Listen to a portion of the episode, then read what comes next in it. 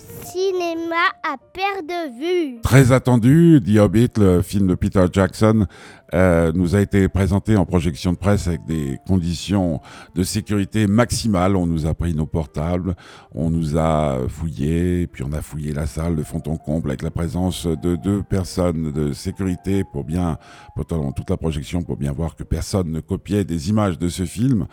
Euh, bon, ça me fait toujours un peu rire, puis ça me donne euh, cette amertume qui fait que ben, je regarde pas le film de la même façon, même si ces personnes chargées de la sécurité n'y peuvent rien, et qu'elles étaient au demeurant charmantes, et elles m'ont permis même de retrouver les lunettes que j'avais égarées pendant la projection.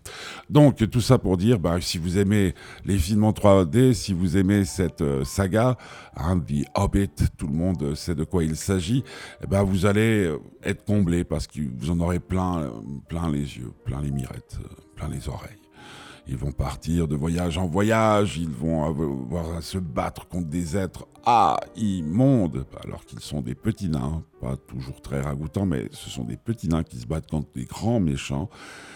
Ça va très vite, euh, tout bon. Les autres, dont je fais partie, pas fan donc de la saga, euh, à part quand euh, il s'agissait d'une œuvre littéraire, euh, s'ennuient parce que c'est très long, près de trois heures, trois heures à voir des gens s'en prendre plein la poire.